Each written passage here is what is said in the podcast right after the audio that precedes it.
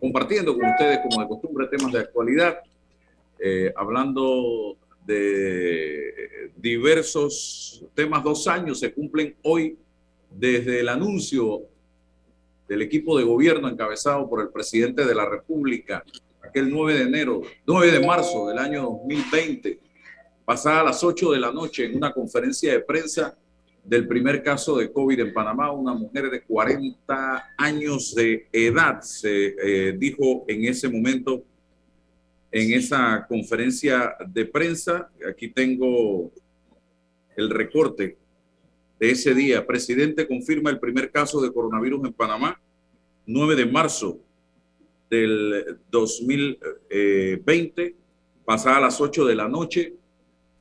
Todas las autoridades de salud, encabezadas por la ministra Rosario Turner y el presidente Laurentino Cortizo, hacían este anuncio.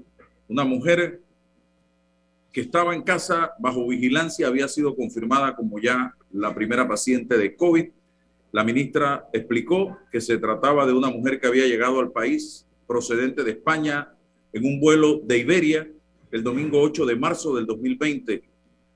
Hoy cumplimos dos años de la pandemia, la cual ha generado una crisis que le cambió la vida a todos. La enfermedad ha cobrado 8.118 vidas, contagiado 757.930 personas según el Ministerio de Salud. Le damos la bienvenida a nuestro amigo don Raúl Osa, eh, que va a estar con nosotros los miércoles, eh, don César Ruilova, también nuestro compañero de embarcación. Vamos a la pausa y regresamos enseguida para este y otros temas de interés nacional. Dentro de Panama Ports existe un mundo que muchos no conocen, pero que hacen posible que el país no pare de trabajar y son las más de 2.500 empresas panameñas que prestan sus servicios dentro de las instalaciones de Balboa y Cristóbal, con labores muy variadas, todas muy valiosas, forman parte del engranaje para que los puertos puedan seguir operando y se caracterizan por cumplir con los más altos estándares de calidad, profesionalismo y son parte del equipo que mueve el puerto y mueven a Panamá. Hutchinson Ports, PPC. Este mensaje es para ti, conductor del sedán blanco con placa 980190. Iba con mi esposa camino al hospital y por culpa de tu morosidad quedamos atrapados en la fila del corredor. ¡Qué susto! Casi nace nuestra hija en el auto. Ponte al día con tu panapaz, porque si no pagas tú, pagamos todos. Al utilizar los corredores, asegúrate de tener tu saldo al día. De lo contrario, perjudicas al resto de los usuarios. Llama al 192 para arreglos de pago. Panapaz. Transforma tus cuentas por cobrar en dinero fácil y rápido. Eso es factoring de soluciones financieras Mi Éxito. Te compramos tus facturas y nosotros nos encargamos de cobrar Escríbenos al 6330-2334 y nuestra asistente virtual Sophie te ayudará a empezar el proceso. Factoring, otra solución financiera de tus amigos de Mi Éxito.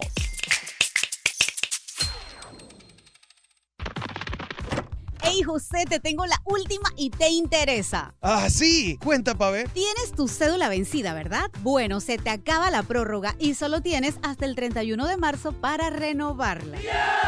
No pierdas más tiempo y saca tu cita facilita en tribunalcontigo.com. Mira, elijas el horario que más te convenga en las oficinas regionales de lunes a viernes hasta las 6 de la tarde. Además, los fines de semana de 8 a 4 de la tarde. ¿Qué más quieres?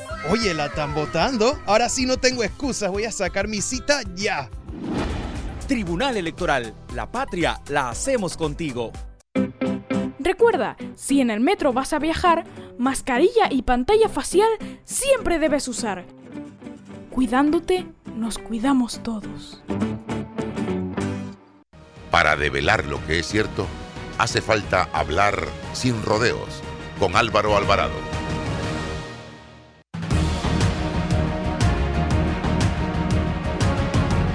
Bien, estamos de vuelta, señoras y señores, en este su programa Sin Rodeos. Y rapidito, eh, les decía el precio del combustible.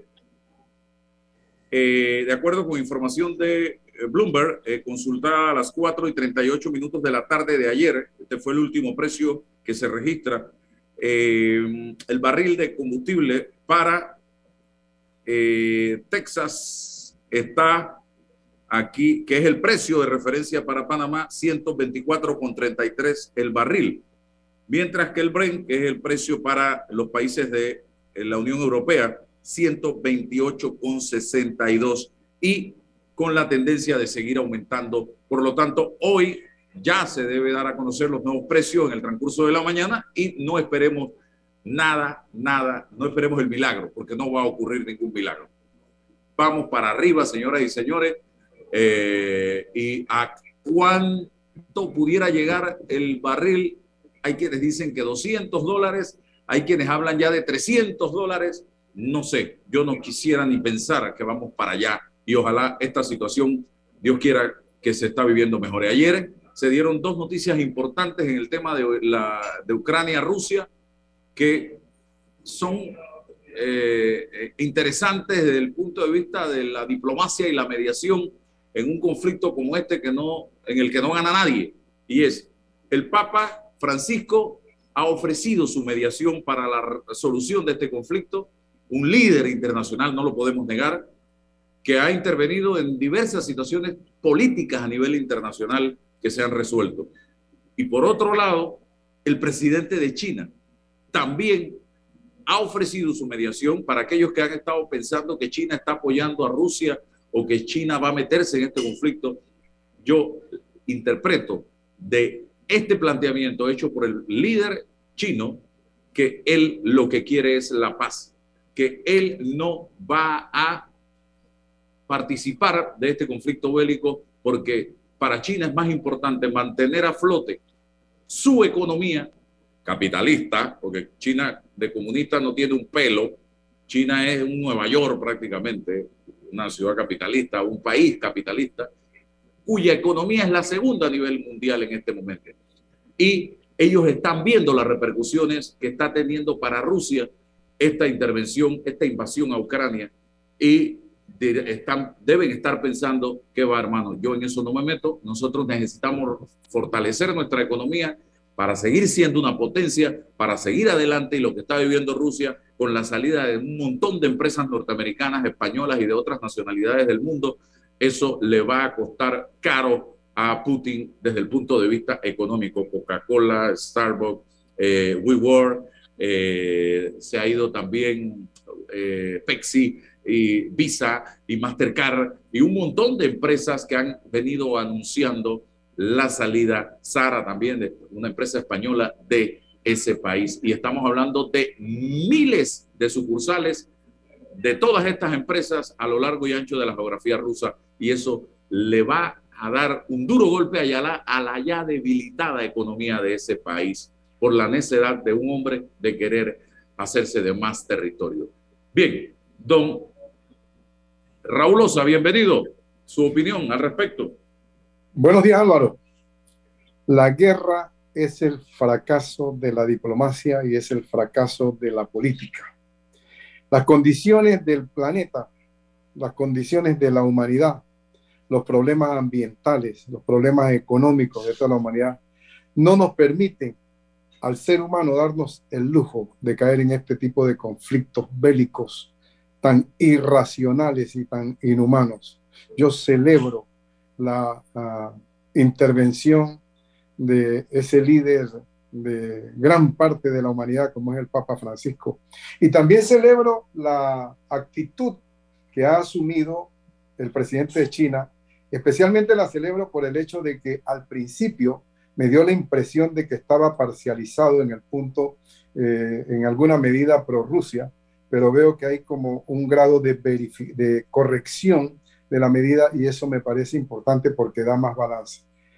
Creo que la humanidad está convencida de que la actitud del presidente Putin es una actitud poco soberbia, poco prepotente y que requiere que el resto de la humanidad lo equilibre, le dé balance y creo que lo estamos haciendo en alguna medida con esos pronunciamientos de la ONU con esos pronunciamientos de distintos países y así tenemos que seguir haciendo para evitar este descalabro que va a recaer sobre la humanidad. El precio del petróleo es una de las consecuencias que se están poniendo de manifiesto y que ya empezó a subir y mira acá en Panamá la repercusión que va a tener.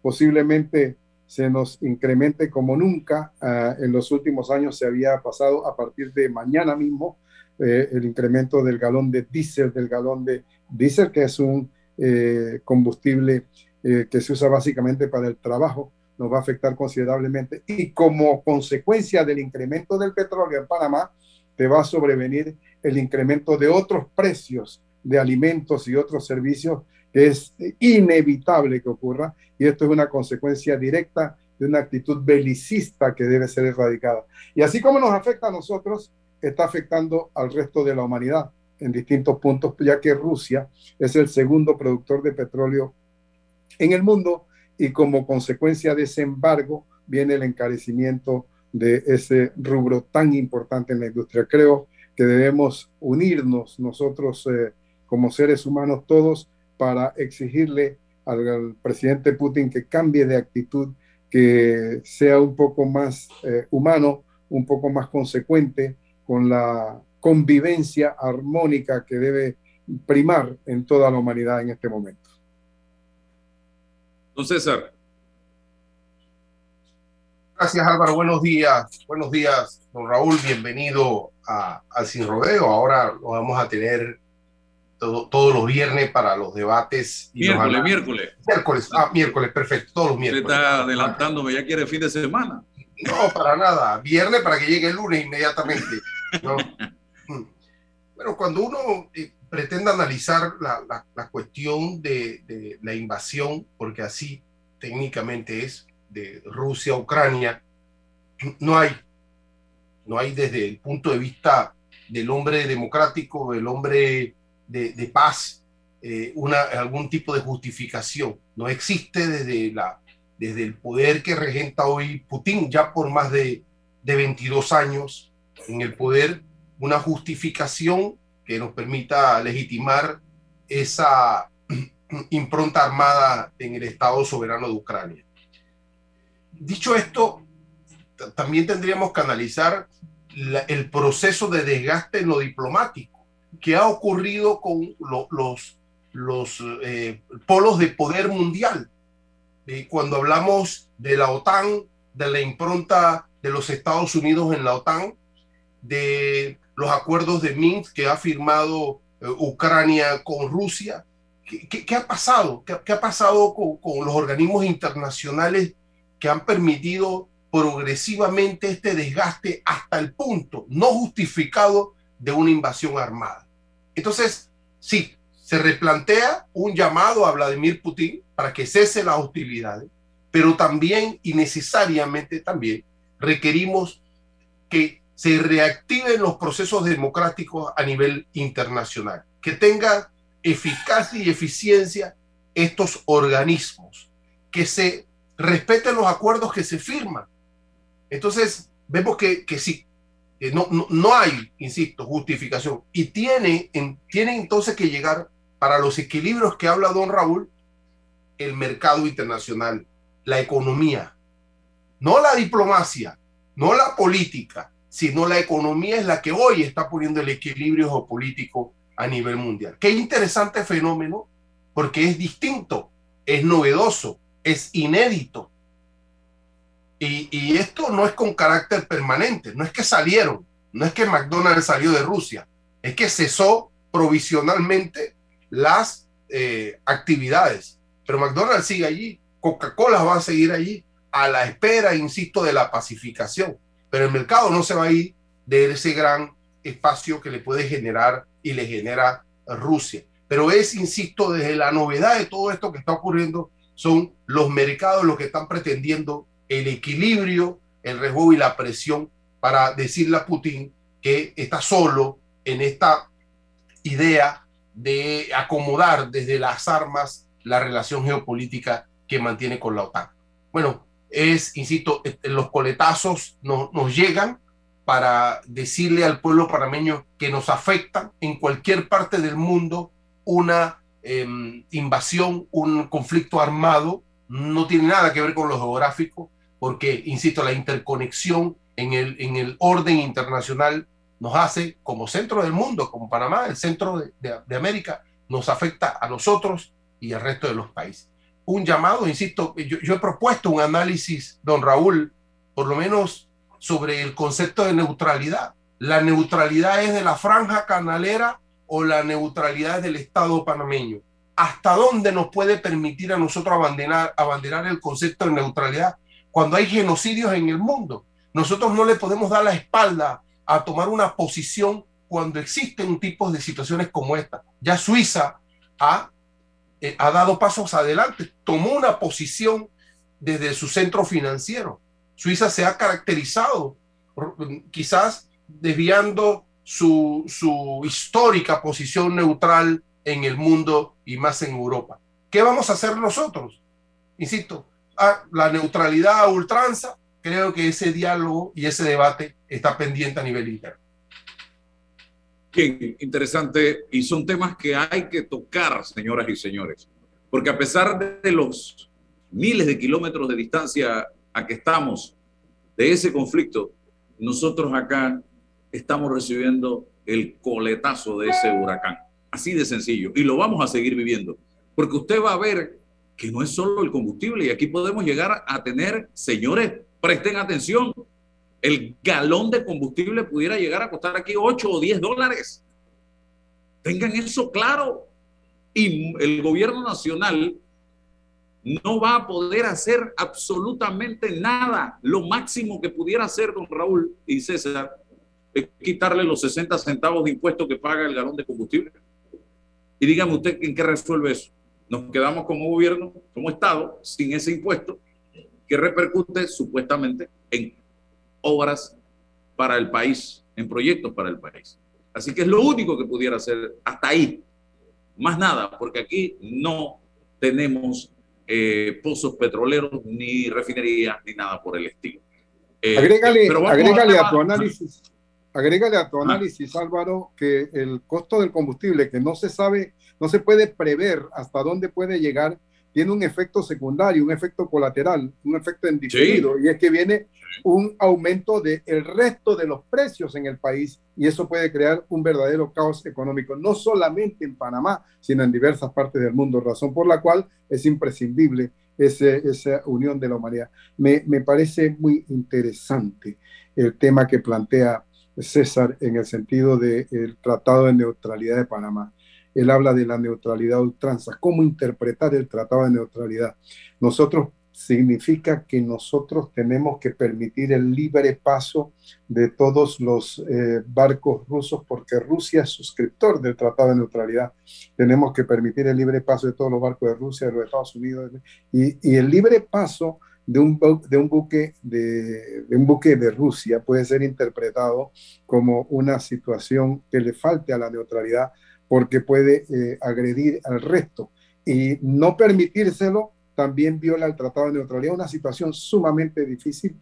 Recuerda que el Tratado de Neutralidad tiene una excepción y es cuando se considere que lleva algún cargamento que pone en peligro al canal de Panamá y este tipo de cosas vale la pena que se haga una discusión profunda sobre el papel de la neutralidad a ultranza o la neutralidad práctica del canal de Panamá. Tener posiciones con respecto a la paz me parece sumamente importante. No es el tratado de neutralidad del canal de Panamá, me parece a mí que no puede haber canal de Panamá sin República de Panamá, sin Estado panameño. Hay una situación en donde la posición del canal de Panamá es la posición del Estado panameño y tenemos que definir eso con una claridad meridiana en los próximos días, digo yo. Bien, Don Raúl, ¿qué está pasando con la basura en Panamá, en La Chorrera específicamente, donde la basura, por lo que tengo entendido, eh, está en manos de una empresa privada? Sí, sí, la basura en La Chorrera está en manos de una empresa privada que se llama Empresa Metropolitana de Aseo, que es una empresa eh, colombiana que ha entrado en una negociación, parece que ha cedido sus derechos a una empresa francesa que se llama Veolia, entonces ahora mismo hay un híbrido entre EMAS y Veolia. Pero el tema de la basura en la chorrera, te digo, tengo que decirte con honestidad que parece bastante bueno el servicio de recolección de la basura.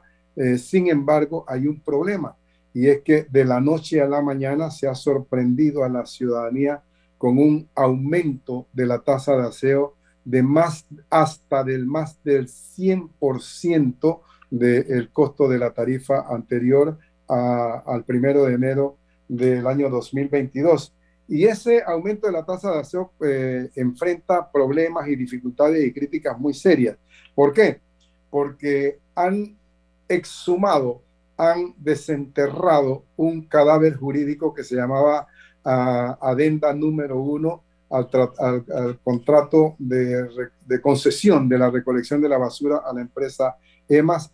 Esa adenda establecía un incremento, un, incremento de hasta 10 balboas en, la tasa de aseo a las, uh, según el valor catastral de las residencias y entonces tenía que, que ser eh, sometida a la participación ciudadana. Pero esa adenda se aprobó en 2010 a través del acuerdo número 41 sin la, mmm, haberla sometido a la participación ciudadana.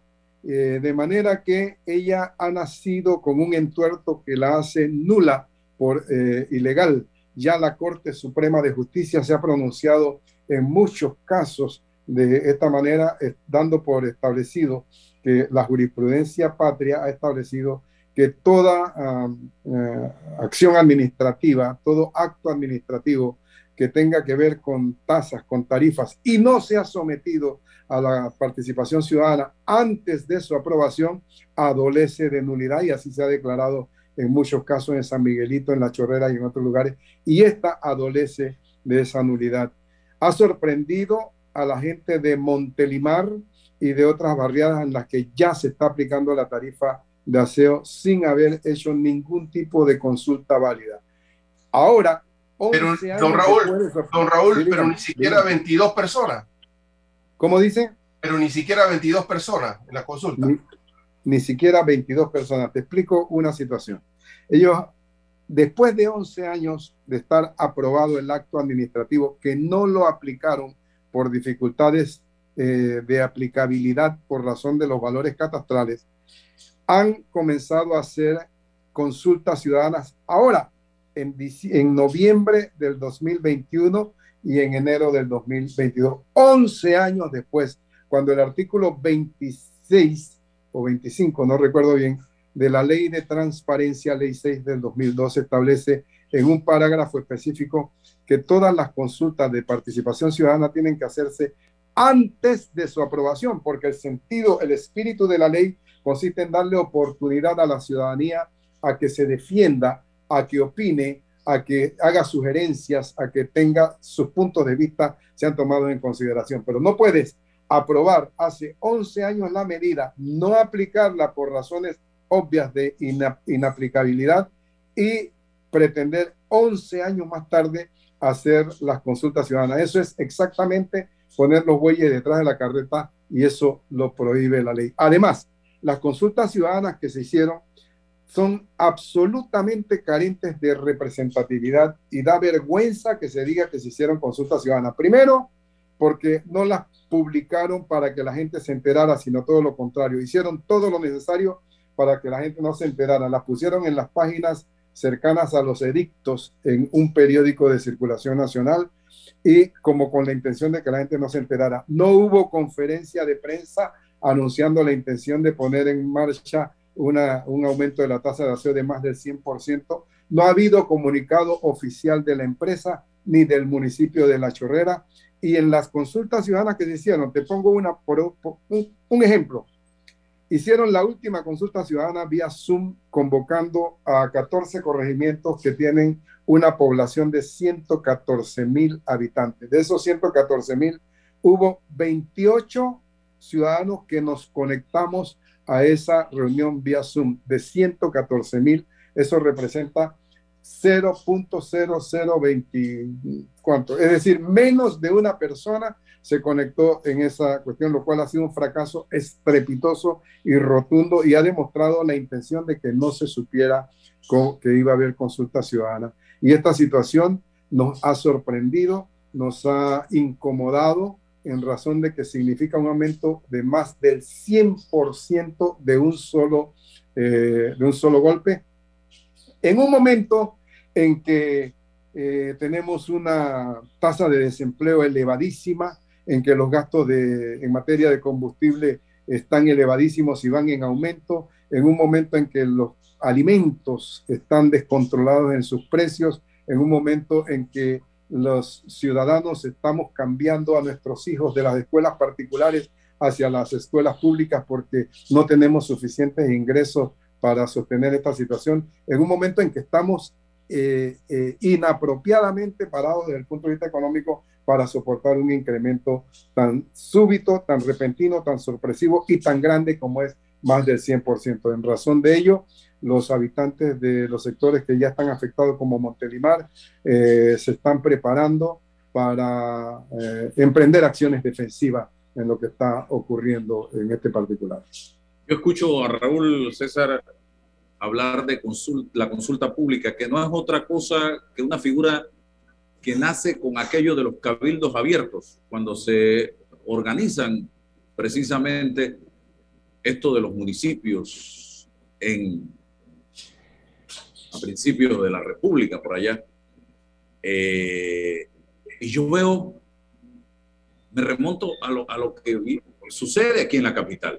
El último ejemplo que vimos, y usted lo tocó en la pregunta que le hizo a Raúl, el tema de el cabildo abierto de la consulta pública que exige la descentralización, la ley de descentralización para el tema del mercado del marisco y vimos cómo en una especie de tramuña, que es el término que usamos por allá por el interior, en plena pandemia, primer año de la pandemia, en Caledonia se arma una disque consulta pública con 22 personas que resulta que 13 se multiplicaron porque de 22 quedaron en 25, yo no sé si se clonaron muchas de las cuales trabajan para el municipio, son PRD, cobran en la asamblea, en la planilla otros.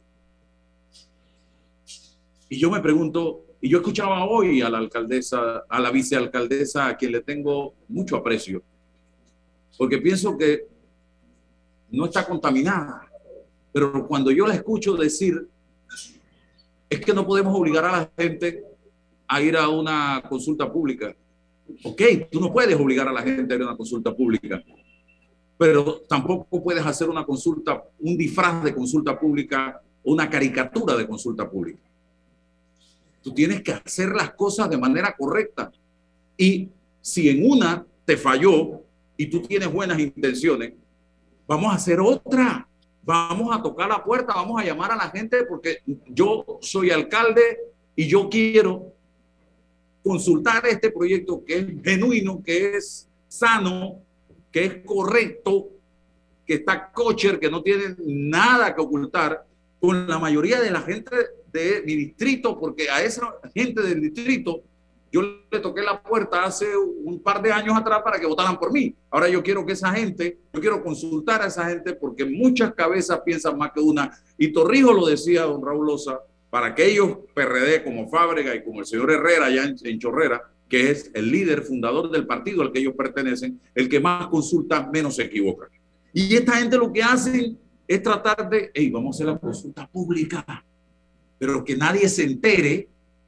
Vamos a llamar a cuatro gatos o gente de aquí cercana del municipio o amigos nuestros del partido para que vayan a la consulta pública y nos los apoyen rapidito, pero que nadie se entere porque yo, cuando yo escuché a, y ella me llamó hace unos días atrás y me dijo exactamente lo mismo, no podemos obligar a la gente a que vaya, pero sí puedes hacer una campaña con tiempo, vamos a organizar esa consulta, ir a los medios, invitar a la gente, llamar a la gente, participar a la gente con carros, con altavoces para decirle a la gente, hay consulta pública en tal lugar, hagamos varias, pero no, silencio, ¿ah? vamos a hacer consulta pública, que nadie se entere, ¿entendido?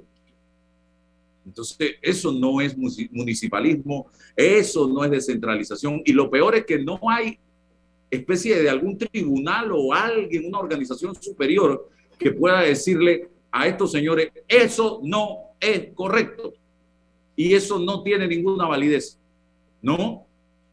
¿Por qué? Porque quienes están arriba en esa junta de descentralización son parte de la misma organización política a la que pertenecen estos alcaldes. Eh, don César. Sí, eh, ha, tocado puntos importantes, porque, porque cuando uno empieza a hablar de municipalidad, eh, de cabildos abiertos, es una herencia española, ya una herencia de la monarquía, pero que se ha ido transformando y acomodando a la realidad de la república. Y, pero ¿para qué? ¿Cuál es el sentido de hablar del concepto de descentralización? Es evitar mayor burocracia. Descentralizar es evitar mayor burocracia y permitirle al gobierno local, en su relación con la comunidad, un, un fluido intercambio de ideas para las cuestiones vitales de esa comunidad. Lo que ocurre es que cómo tú entonces articulas toda esta lógica de la descentralización, bueno, a través de los cabildos abiertos. ¿Y, ¿Pero qué es eso? El cabildo abierto es un concepto solo cuantitativo, es un asunto de números. Cumples con el concepto del cabildo abierto y, el, y el régimen de descentralización con n cantidad de personas o también eso eh, entraña un concepto cualitativo, es decir, que exista el debate, que exista la participación y que exista la, eh, no solo el debate y la participación, sino que las autoridades se hagan eco de ese debate y de esa participación. Entonces, eh, eh, eso es el sentido de todo lo que estamos haciendo. Pero como no nos ponemos de acuerdo y cada uno tiene una idea de lo que significa una cosa o la otra, entonces ah, no, es que la ley, ya cumplimos con la ley. Pero es que esto es un tema eminentemente político. Esto es, esto, es un hecho eminentemente político. Permitirle promover a los ciudadanos de una comunidad la participación para los temas que le van a impactar directamente su vida. Esto no es un asunto que tiene un ribete jurídico, pero por supuesto que es un hecho eminentemente político y las autoridades tienen que promoverlo incentivarlo, generarlo. Si está dormido, hacerlo despertar, llamar a los líderes comunitarios para que esto se dé. Pero claro, ah, no, es que nosotros cumplimos con... ¿Qué ley? ¿De qué ley está hablando? Entonces, eso quizás hace falta en, este, en, estos espacios. Eh, como hecho político, no cumples, no es suficiente.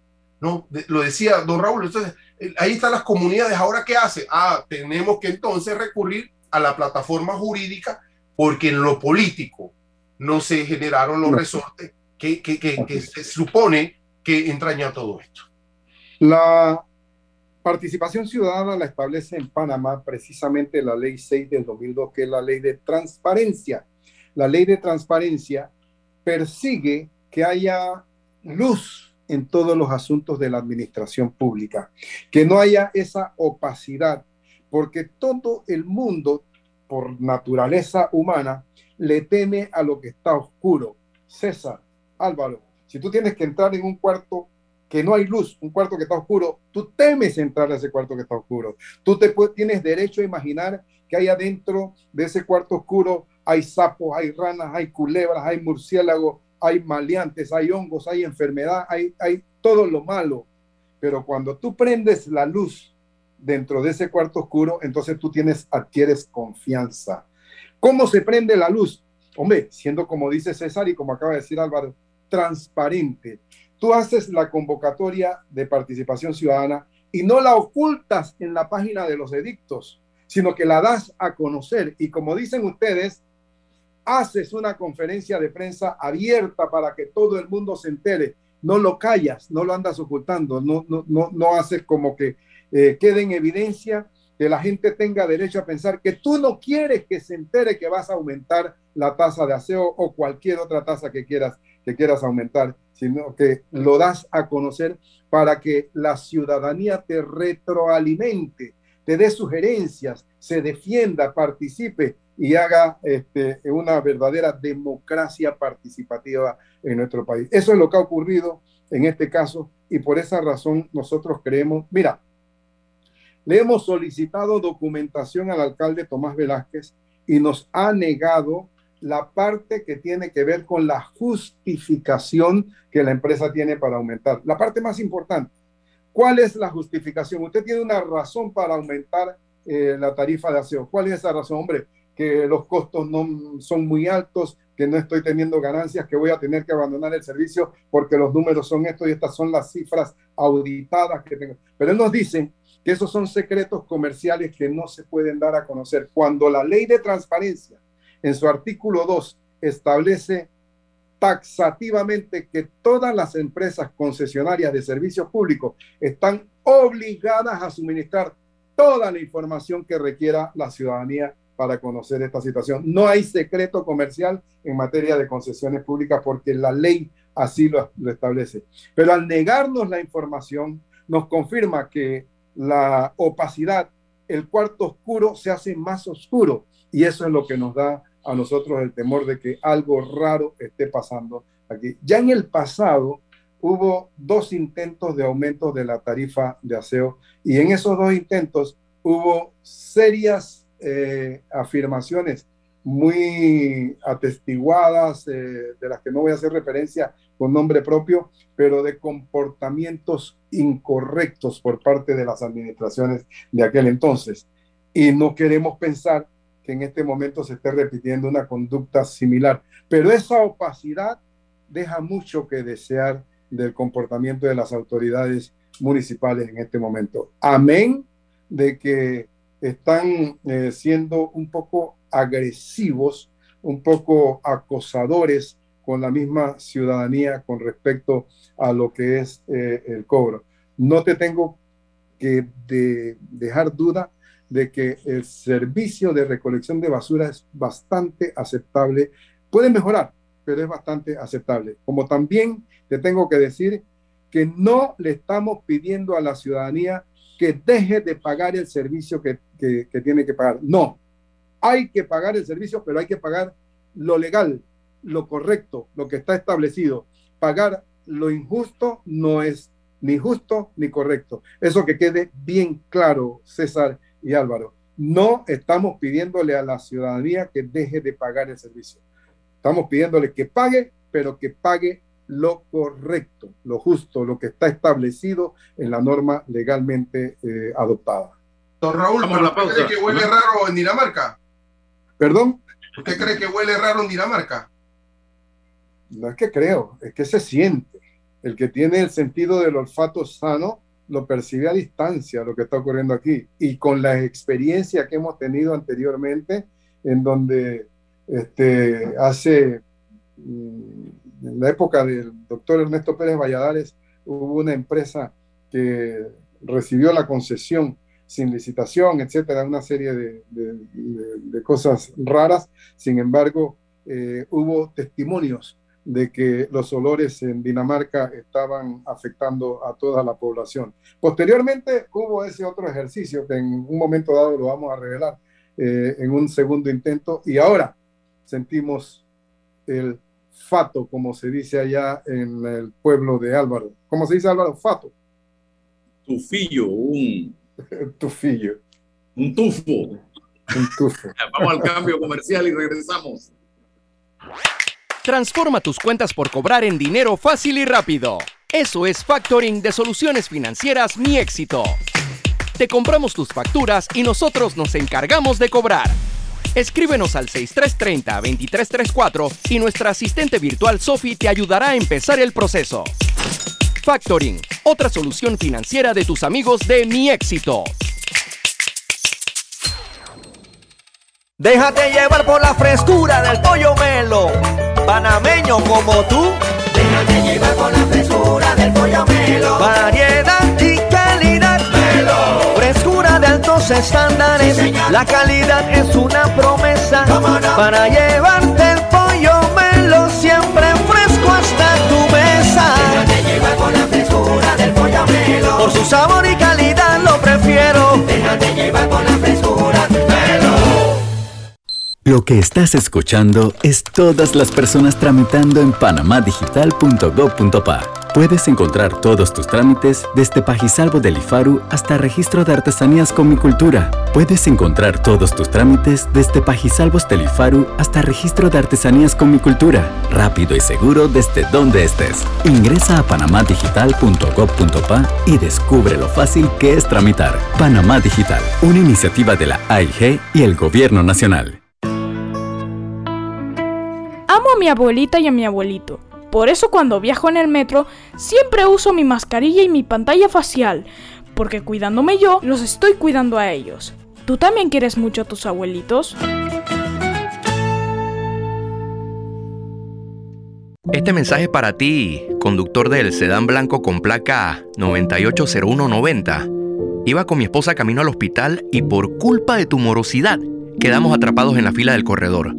¡Qué susto! Casi nace nuestra hija en el auto. Ponte al día con tu panapaz, porque si no pagas tú, pagamos todos. Al utilizar los corredores, asegúrate de tener tu saldo al día. De lo contrario, perjudicas al resto de los usuarios. Llama al 192 para arreglos de pago. Panapaz. Oye Marcos, ¿has visto cómo se ha modernizado el Tribunal Electoral y ahora más en pandemia? Sí, ¿y eso? Bueno, tienen en internet una página que se llama tribunalcontigo.com para hacer trámites sin salir a ningún lado. ¿Así qué trámites puedo hacer? Uf, vi un montón de cédula, registro civil y organización electoral. ¡Ey, de verdad que están bien modernos! Voy a pedir visita en tribunalcontigo.com para sacar mi cédula de una que hace rato se me venció. Sí, entra ya a tribunalcontigo.com para que hagas ese y cualquier otro trámite que necesites. Tribunal Electoral, la patria la hacemos contigo. Vive el Fantastic Casino, único casino en Panamá con la máquina locura, que regala múltiples premios en efectivo. Todos los días sin tómbolas ni uso de tarjeta, solo por estar jugando. El viernes, sorteo de billetes, se van los acumulados. Además, con cada visita recibes 5 boletos gratis para participar de los sorteos locales. No esperes más y ven a vivir la Fantastic. Dentro de Panama Ports existe un mundo que muchos no conocen, pero que hacen posible que el país no pare de trabajar y son las más de 2.500 empresas panameñas que prestan sus servicios dentro de las instalaciones de Balboa y Cristóbal, con labores muy variadas, todas muy valiosas, forman parte del engranaje para que los puertos puedan seguir operando y se caracterizan por cumplir con los más altos estándares de calidad, profesionalismo y son parte del equipo que mueve el puerto y mueven a Panamá. Hutchinson Ports, PPC. Bueno, me voy a comer con una estrella. Espérate, ¿y tu esposa sabe? Claro, ella sabe que la estrella del sabor es American Star. Y por eso en la casa comemos delicioso. American Star, el tasajo, jamón, chorizos y embutidos más suaves, económicos y con el sabor que le gusta a todos. ¡Oh! ¿Me invitas a conocer esa estrella? Busca la estrella roja y azul American Star, la estrella de tu cocina. Este mensaje es para ti, conductor del sedán blanco con placa 980190. Iba con mi esposa camino al hospital y por culpa de tu morosidad quedamos atrapados en la fila del corredor. ¡Qué susto! Casi nace nuestra hija en el auto. Ponte al día con tu panapaz, porque si no pagas tú, pagamos todos. Al utilizar los corredores, asegúrate de tener tu saldo al día. De lo contrario, perjudicas al resto de los usuarios. Llama al 192 para arreglos de pago. Panapaz. Está escuchando El Temple de una voz que habla sin rodeos con Álvaro Alvarado.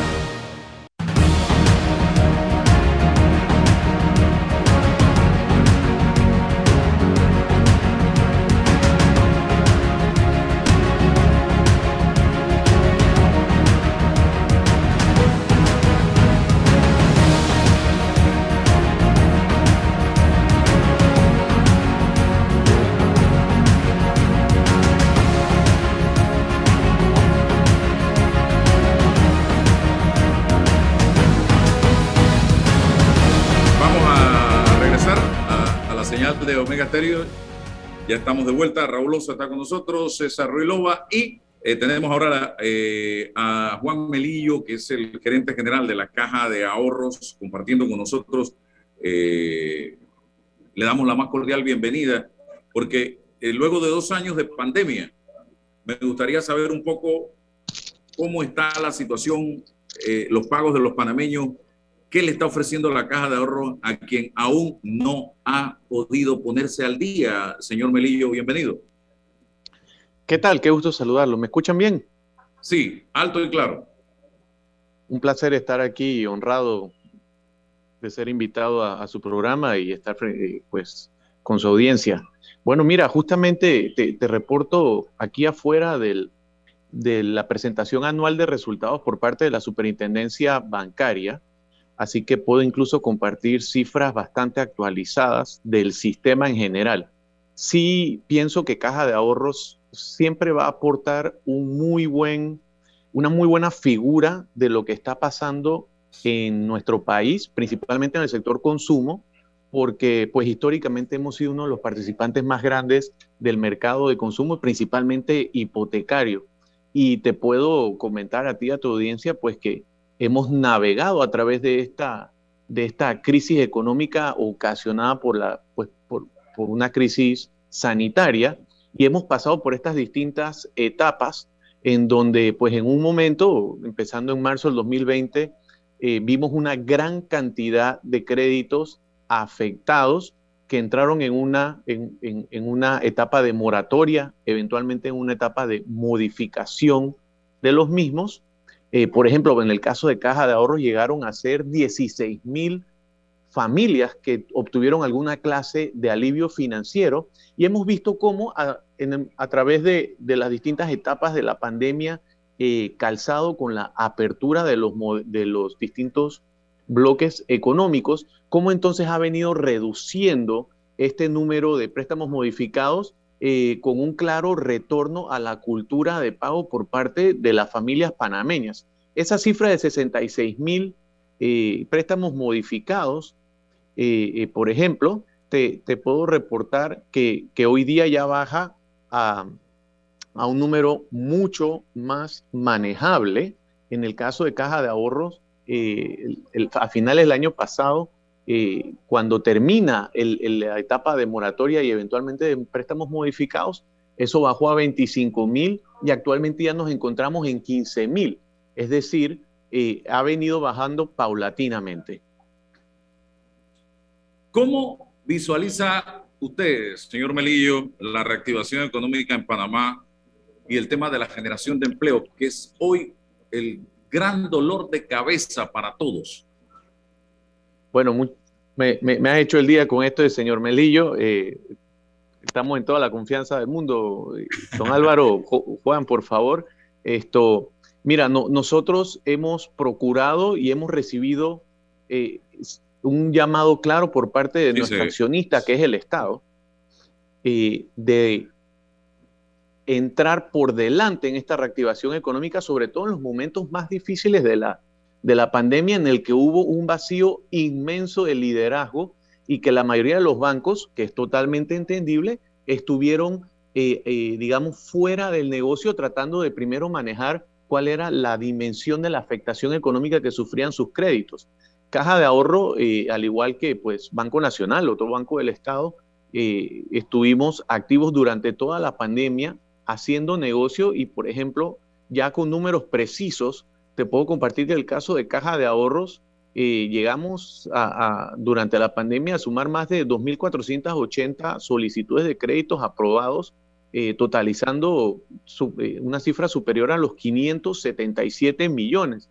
Y que esa cifra Incluye, por ejemplo, un nicho de negocio que históricamente Caja Ahorro no atendía, que era el crédito comercial a las MIPIMES. Y es algo en donde hemos descubierto una gran oportunidad de negocio y que va muy calzado con nuestra misión social por los grandes efectos multiplicadores que tiene eh, la pequeña, eh, la micro, pequeña y mediana empresa en el, en el desempeño de nuestra economía y sobre todo en el en, el desempeño económico y el empuje hacia la formalidad de los empleos, que es algo que hemos que se ha sufrido muchísimo durante la pandemia y que nos afecta a todos, principalmente a la Caja del Seguro Social.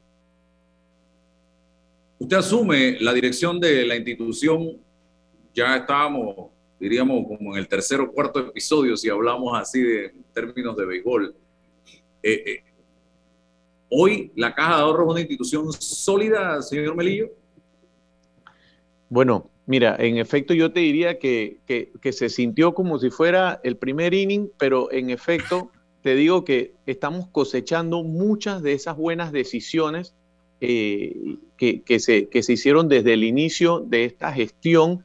Y lo, lo principal es que Caja de Ahorro recibe un cambio en liderazgo cada cinco años porque es una asignación eh, técnico-política, pero yo tengo el placer de trabajar con más de 2.150 colaboradores, muchos de estos eh, compañeros míos con más de 20, 30, incluso 40 años de experiencia en el banco.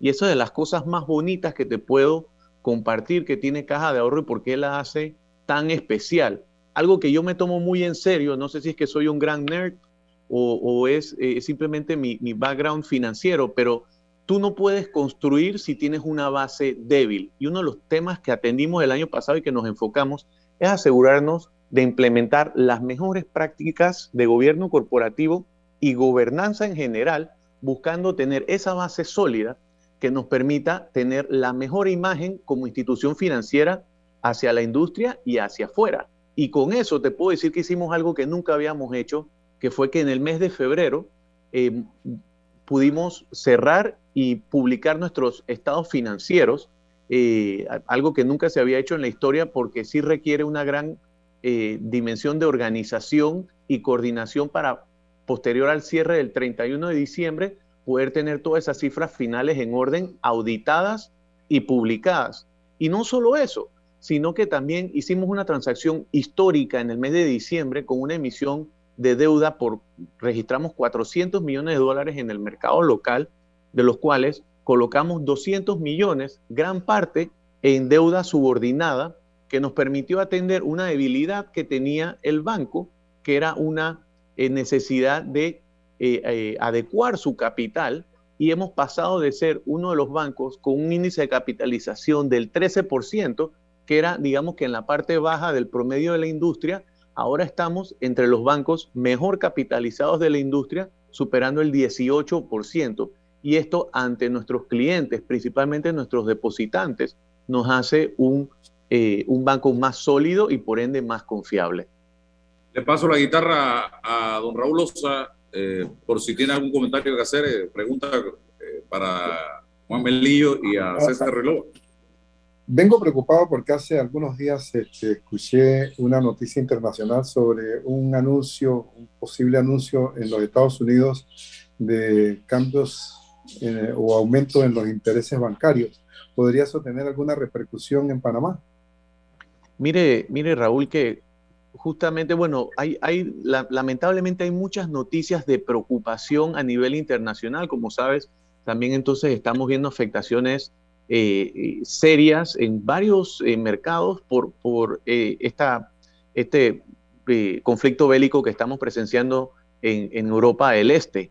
Asimismo, también estos claros signos de atención a, a, subir las tasas de intereses de una manera paulatina, pero la verdad es que como la gran mayoría del mundo, al igual que Panamá, y eso que Panamá es de los líderes de la región, ya está demostrando cifras de desempeño económico muy eh, halagadoras, esto, y por ende muy optimistas, eh, todas en alza. Entonces sí estamos viendo eh, estas comunicaciones por parte del FED americano en que cuando ellos bajaron las tasas a prácticamente cero en el peor momento de la pandemia, con, con la misión de reactivar la economía, Ahora esto se estaba traduciendo en la posibilidad de un recalentamiento.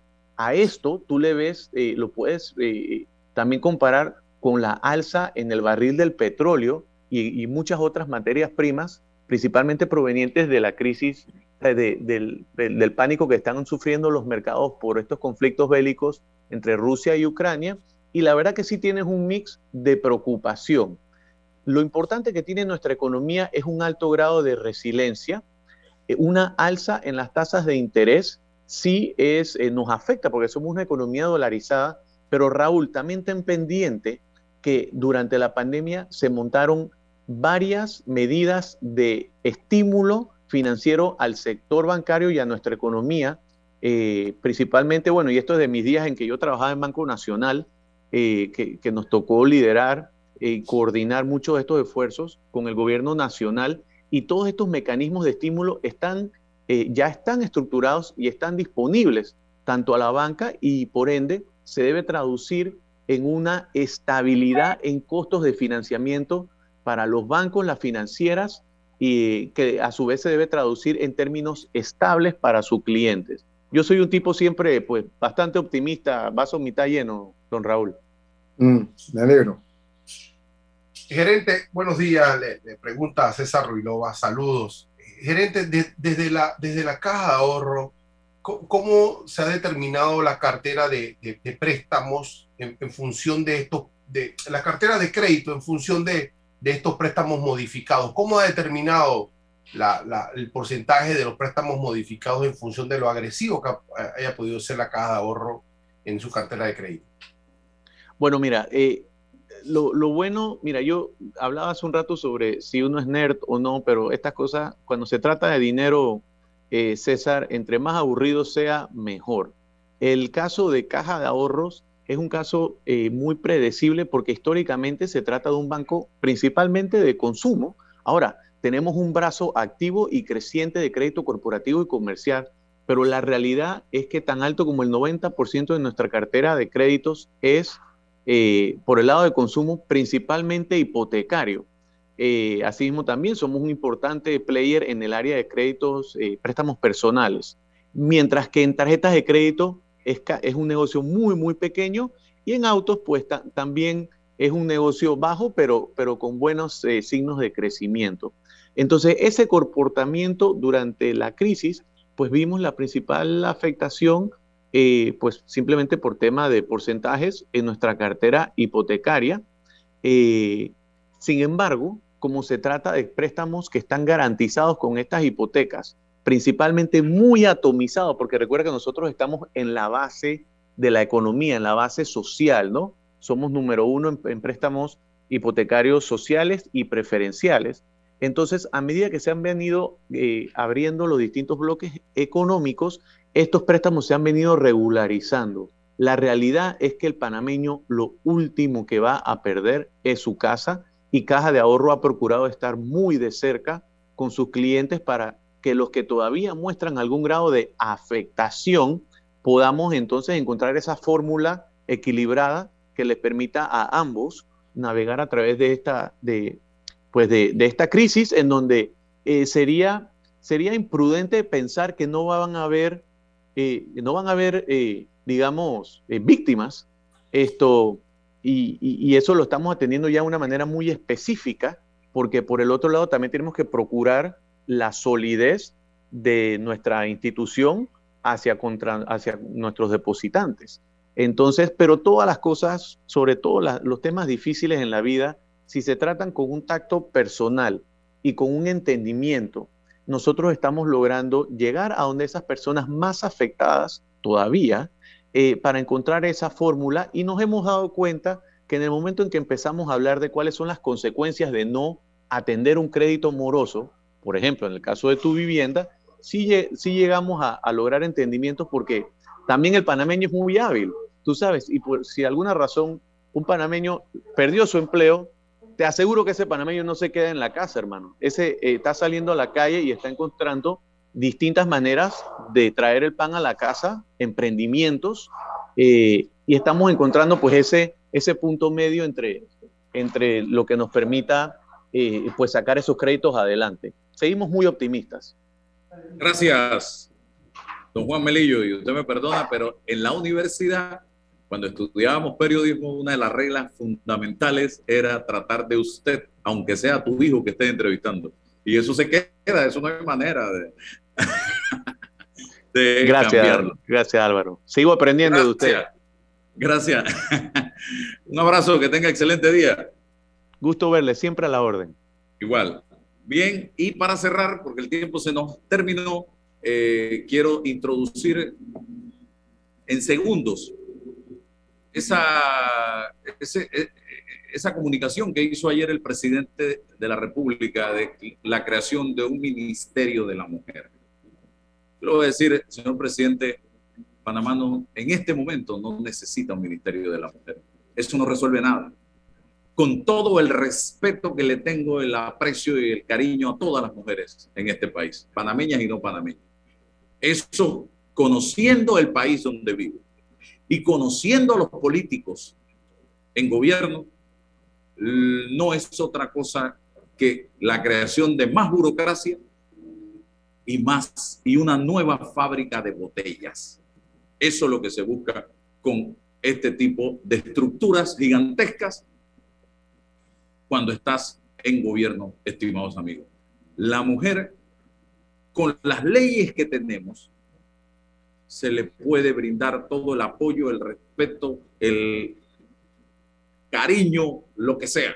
La, y, la, mujer se ha ganado eh, un sitial vital e importante en este país, pero no un ministerio que lo que va a traer, ya ustedes saben que vamos a nombrar un montón de gente, más, más, más otro ministro, otro viceministro, cuidado, ponemos viceministro de la mujer indígena y viceministro de la mujer campesina. Y ahí nos vamos creando más puestos. Eh, para cerrar, don Raúl y don César, muchas gracias Álvaro por esta invitación que me haces a participar en tu espacio tan sintonizado.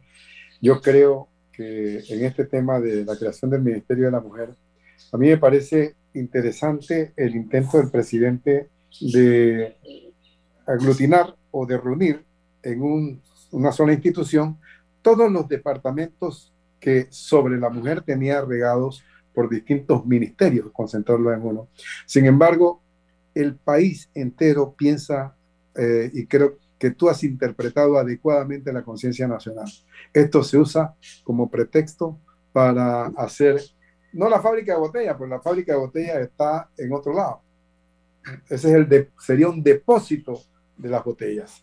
Sí, eso me parece que no es correcto y que debería buscarse una forma de ser más eficiente sin necesidad de crear burocracia. Gracias Álvaro. Tenga buen día. Cierre, don César. bueno, nada, bienvenido, don Raúl. Los miércoles aquí lo vamos a, lo vamos a tener para, para poder eh, generar debates. Pienso que el tema eh, va, va, va, a permitirnos, esta iniciativa del presidente va a permitirnos examinar eh, las perspectivas que tiene hoy la mujer en, en, nuestra sociedad, en el aspecto político, en el aspecto económico, en el aspecto social, humano.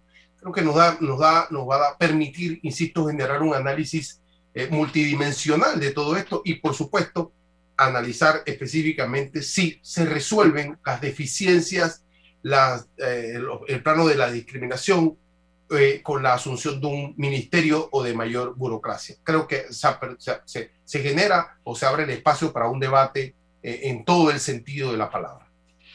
Bien, mi, mi, mi planteamiento sería ponga más mujeres en los ministerios, a dirigir ministerios equitativamente. Un ministra, un ministro. Una viceministra, un ministro. Para lograr que en todos los ministerios tengamos mujeres tomando decisiones.